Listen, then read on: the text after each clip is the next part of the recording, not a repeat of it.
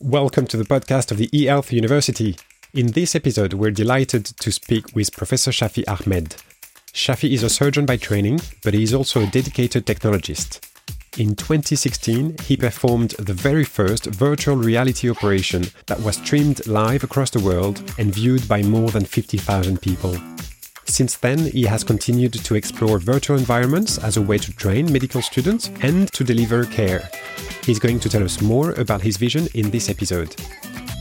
This interview was recorded in June 2022 during the summer camp of the eHealth University in France. The eHealth University is where all experts in digital health gather every year for two days in the beautiful city of Castres, southwest of France. And you should come. Our next event is scheduled to take place in June 2023. And until then, please enjoy this interview with Shafi Ahmed.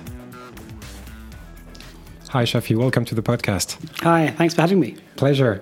Shafi, in 2015, you co founded Medical Realities and you currently serve as the Chief Medical Officer. The goal of Medical Reality is to provide healthcare training through virtual reality. That was 2015 when you founded it in internet time, that seems like a long time ago. What was your vision at the time? So that's a really good question. And I guess the world has moved so fast over the last couple of years, obviously pre- precipitated by the pandemic. So back in 2015, when we're thinking about the future of medical training, we're thinking about these new technologies that were beginning to surface. Uh, you remember the Google Glass when that came out in 2013? Sure. Uh, and that was, I used that to teach people around the world as a smart device. Then virtual reality came in, and we thought, can we use virtual reality to train the next generation of surgeons uh, by almost bringing them into your operating theatre in a VR headset? It was that kind of understanding that you could almost democratize education and allow other people to access that and scale it very quickly. Obviously, in those days, the technology was very much early uh, in its uh, utilization mm. and in terms of adoption. I remember we were using um, essentially GoPro cameras right. to create a 360 environment, which we had to stitch together almost by hand digitally, which took hours wow. and days yeah. to create a 360 environment. Fast forward now, that's done with one click of a button. So things have changed so rapidly. But our role was to disrupt education. How do we train more people? How do we teach in a different way? How do we enable technology to be that platform for learning that's going to be different, but also to engage more people around the world? So it was those concepts we were trying to untangle and try to find the solutions that could solve that problem of uh, education inequity. Right. How did you go about? Convincing people, both the, the, the, medical staff to use it for training purposes and, and the people at the other end receiving the training to use it, especially when at the time the technology was, as, as you said, quite, you know, in the early stages. So I don't think it was difficult to persuade the students to engage because the students I was teaching, the medical students, for example, at our medical school in London, they're very young, they're digital natives, they want new ways of work, working and learning that was the easy part to engage that audience. Right. The harder part, was, of course, is um, persuading or encouraging the hospital, the system to adopt change, to allow us to stream live an operation around the world, to be able to use virtual augmented reality as a platform when it was very much early in its development and very much and you know people would argue well does that add risk at the beginning so we had to persuade very much a um, healthcare workers or a system that was resistant to change. And as you know, healthcare workers generally are not very digital. They certainly weren't. They weren't seven, eight years ago. They may be more now, and also very much um, happy with what's happening around them at that time. Right. So it was the change management. It was that decision to push or elevate ourselves into that future, but accept and mitigate the risks that came with that. That was discussion. How do we push forward, but at the same time maintain safety, efficacy, and also making sure that it adds value where we are requiring it, not just saying throw technology at a problem without having a problem to solve. We had a problem to solve at the beginning. And and precisely what's so what can you do or what can you show and, and teach through virtual reality that, that you can't using a traditional, I suppose, two dimensional Yep. film or, or classroom teaching? Well, look at where we are at the moment. So we have face to face teaching, which is still very powerful and still the best way of teaching clinical skills. We have online platforms now. Right. We're all on Zoom and Teams and other platforms now. And we have e learning platforms, which we've had for a number of years. But there's something missing there about the interaction, about being remote, being in the same place together. And so I think XR, as a group of technologies, VR being one of them, allows that. It allows remote collaboration. So you can enter a space, a virtual space, with other people, for example, from around the world. You have 3D objects that come alive in that environment, which you can pick up, turn around, but also other people in the same room can look at the same experiences. You can share the platform, you can share the room together, no matter where you are. All you need is basic connectivity. So I think that adds value. The other thing that adds value is simulation and training. During the pandemic, remember our students and our trainees weren't allowed to go into the wards because of COVID and risks. Right. So therefore, they had huge gaps in their training. Thankfully for us, because we were doing XR training before, suddenly I could teach them remotely using the HoloLens or virtual training, bring into the ward or the patients to them, allowing them to still learning in the clinical environment. It doesn't replace it, of course, but it adds more value, augments it. So I think for undergrad training for medical students, for postgrad training for all healthcare workers, for soft skill training, for surgical training, for simulation, it's shown to be really beneficial. And now we're seeing during the pandemic, because of the need for virtual training, hospitals, big organizations, universities engaging and pushing out VR training much more widely because now we have a market, we have a uh, we have the right content being produced, the right platforms, it's become cheaper, headsets more available, and again more affordable, more powerful. Suddenly the whole ecosystem is now such you can actually buy or use XR training that adds value to training, also is cost effective.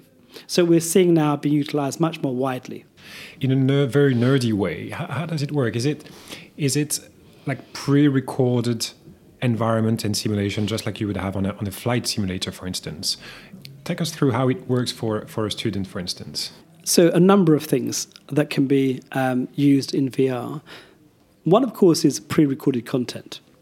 So, there's one thing called the 360 videos, where you can create the environment you're in, recording in video format, as you would see now, for example, and placing that within the VR environment. So, you look as if you feel as though you're there. Right. You can add patients within that, interactive approaches to patients, taking history, examinations, for example, and learning in a real 360 environment. That's one element of, I guess, virtual training. The second one is going to be that whole concept based in CGI. So you create the whole artificial environment in CGI, and that will get better and better, and have interactive elements. We can now see a virtual patient, examine or take a history with appropriate responses, for example, to learn from. Then it's the whole simulation piece, doing a practical procedure, for example, taking blood or putting a cannula into someone's arm. Can you teach that in a simulation? Of course you can. You go through the process, understand it, and train. Then there's the whole thing around exams. We, uh, I'm not sure about France, but we use what's called the OSCE examinations, which is objective, structured clinical examination. Right. Essentially, when you're doing exams, you go into a room for 10 minutes, you're assessed on one part of the exam, and then you go to the next room and you keep going. And it's objective, so we can actually reproduce those, for example, as exams in the environment. Then look at the whole point of surgical training. We're now seeing uh, surgeons train with simulated operations, whether it's orthopedics or spinal surgery, etc. So we are now seeing these training, um, shorten training, expedite the training, so it's much quicker, much faster, and then take away the burden of a face to face learning episode. We're not saying it replaces face to face. Of course, you can't do that in surgery. Sure. You have to do an operation. But can you augment? Can you improve? Can you have more accessibility and training procedures? Uh, I think we can do that. A bit of evidence to support that. About four or five years ago, the Mason report suggested that the learning in VR was 80% better than learning face to face online. More recently, other data shows that people who learn the VR environment are more engaged, it's faster, less classroom interactions required, and so people are happier in their environment. So now we're seeing evidence being produced that shows the advantages. And a recent paper by an orthopedic company shows that learning a surgical procedure can improve your competence by over 200%. So there are clearly value here in that kind of uh, in this new way of teaching and training in that immersive environment. Absolutely. What about reaching to more and, and, and, and farther communities? So one of the things I've been working on for many years is around how do you uh, democratize education? How do you let anybody around the world access? So I've traveled widely over the last probably five to 10 years, and I've been fortunate to have been to over 40, 45 countries in that time, working with governments, with hospitals, uh, colleges, etc., to see how can we improve access to learning and education. That's me one thing: we can break down the barriers of poverty, of uh, geography, so that people around the world can access quality education. And we've seen that with online platforms. I think with VR training, it also allows us to do that. So I'd give an example. In 2014, that's going back eight years, I knew that we had to do remote training way before the pandemic. I just felt that we need to connect with people. So I did the world's first Google Glass operation, simply using Google Glass to transmit live an operation and connect people. And on that day, people around the world watching the operation that I was performing on their smartphones or laptops or um, smart devices. And I think 14,500 people around the world, students engaged with that operation, a large proportion. And that was in 118 countries. Wow. Then two years later, I did the world's first VR surgery. I thought rather than being remote on a smartphone, mm-hmm. could they be with me in the operating theatre? Change that paradigm. Could you suddenly appear in someone's theatre in real time and actually watch what's going on? So we did the world's first VR surgery in, in 2016, and that went viral as well. That was watched by 55,000 people in 140 countries in real time in a VR headset. Yeah. And so again, it shows you that actually having high tech local solutions, we're going to be able to uh, support people for education purposes and reduce the inequity. And then going forward with that whole kind of understanding of scale, I then did um, a surgical operation uh, on Snapchat. So obviously, um, I, am not a regular Snapchat user. It tends to be young people generally who are into Snapchat. But then, if you look at the the numbers, Snapchat, amongst other platforms, has about two or three hundred million active users on a monthly basis. Eighty percent are between the ages of eighteen and twenty-five. Now, that's not relevant to you and I, but that's the age of our medical students now training people. That's what they use. So put them yourself in their shoes. How do they learn? How do they access the internet? So I remember when the Snapchat glasses came out, I thought, can I create a story in small clips, small bites, small bite education? So I record an operation live, a simple procedure in 20 second clips, push onto my story to interact with my students out there who are using Snapchat. I was a bit worried about the outcome because this is pushing the boundary mm. of social media and what's possible and what's acceptable, more importantly, in healthcare. We're very much risk averse, as you know, very conservative uh, profession. Sure. Ultimately, I shouldn't have worried. Within a month or so, that operation was viewed by over 56 million people around the world. 56 million? Yes. Wow. So suddenly, by doing something different, thinking about the community that you're serving, the students that were using different platforms who are digital natives, you're saying, I'll teach you and meet you where you want us to be, sure. rather than doing traditional methods of learning and worried about engagement. So by doing these things, all I've shown is that you can scale, you can teach, you can use technology smartly with free app like Snapchat or VR headset, which is a bit more uh, technologically minded. It's about how you connect people around the world. And that's been my story for a long time. 56 million people. This has got to be the best proof of concept ever. yeah, no, it went viral. A lot of people liked the story. Um, but it was just showing that we could reach people. Yeah. But you just got to think differently and use the platforms available to you uh, and perhaps not use it for um, use it for the right reasons. Yeah. So talking about um, thinking differently, um, one of the topics that you've been talking about here at the eHealth University, where we are recording, is is the metaverse, mm. um, which obviously is the extension, I would say, of, of what you've been yeah. doing, or, or, seems like the natural extension. What, what are your plans with regards to the metaverse? Yeah, so this is really exciting. And I think you're absolutely right. This has been that journey for the last decade. It's ended to this whole concept of the metaverse. I'm glad it's taken off because I've been living in the metaverse for the last decade, right? Of course, yeah. Some people hope that I'd stay in the metaverse, but sometimes I have to be real as well and physical. So um, I've always thought, what does education and healthcare look like? So I've been appointed uh, with, with, a rather fanciful title. Uh, it's called the Chief Medical Metaverse Officer, and that's the world's first, right? And I'm happy with that, right? It is. But what does it mean, though? So I'm working with a company called Aimedis, uh, who are based out in Holland and Germany, and they're building the world's first healthcare city in the metaverse, or we can call it the Mediverse, if you like. And so they built the infrastructure, the economy. So they're building a whole system of accessing health in the metaverse. And people need to understand what metaverse is. It's not just VR, it's not just being in an immersive environment, it's the tokenization, it's reimbursement using cryptocurrency or tokens mm. based on a blockchain. It's about data mm. being secure as NFTs. It's creating f- digital presences, avatars, holograms, or representation of yourself.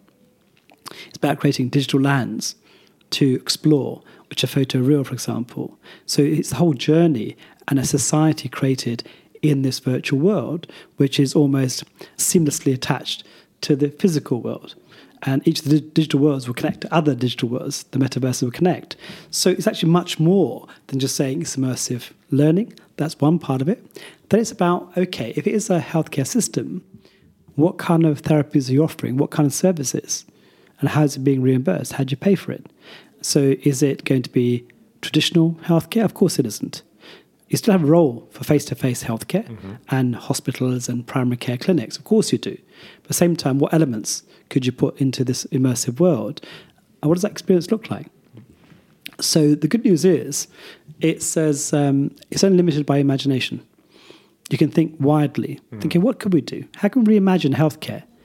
And we've never been in that position where you can just literally create something completely new and a new world almost with a new healthcare system, which is what I've been trying to do for a long time. And this gives the opportunity to design that. At the same time, I'm, very cognizant of safety, of patient empowerment, to ensure that we are uh, uh, secure about patient data, the cybersecurity, sure in, to ensure that what we're doing is adding value rather than just, again, having technology for technology's sake. Uh, and what kind of treatments did we offer um, how do we support patients for that journey into that metaverse? So that's still an unknown for me. It's still a journey, but at least we can define it as we think we are, and we'll learn. We'll take advice, we'll learn, we'll make sure that um, uh, we do the right things. I'm sure we'll make mistakes along the way, but we are in a position to uniquely develop this new system of healthcare. Absolutely. In France, we're just uh, starting off this year with a proper centralized medical record for patients. And data security is obviously one of the big topics. I, I, can only dream of having that conversation about the metaverse. I, I think it's, mm. well, to some extent, it's very early to have that conversation when, when even in the physical world, you know, mm. we're just trying to figure out how to, to secure our data and how to give confidence to patients. Do, do you see a, word, a world where physical hospitals will have their presence in the metaverse, like an extension for some type of care or some type of follow up? That's exactly what's going to happen. If you look at the term virtualization of care, we've seen the the kind of the rise of, of triage, teletriage, telemedicine, teletherapy, what we like to call it, over the last couple of years.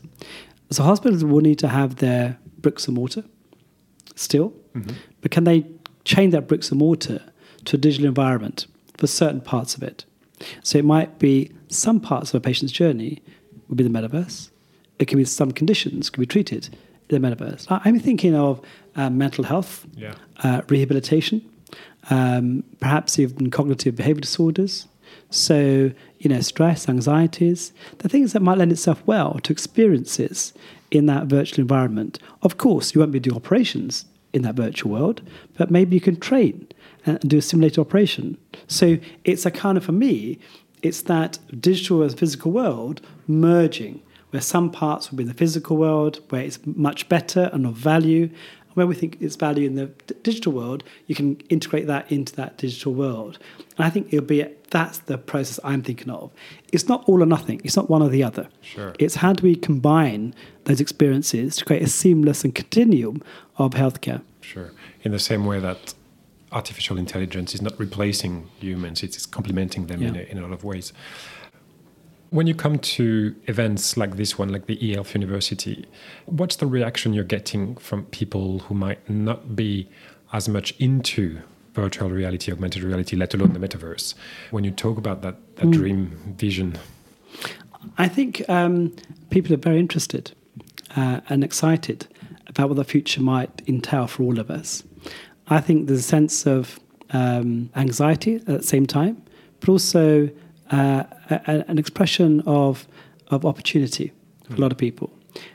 We've yet to discover those opportunities, but what I loved talking about and seeing people is their passion, their enjoyment, their interest in the future.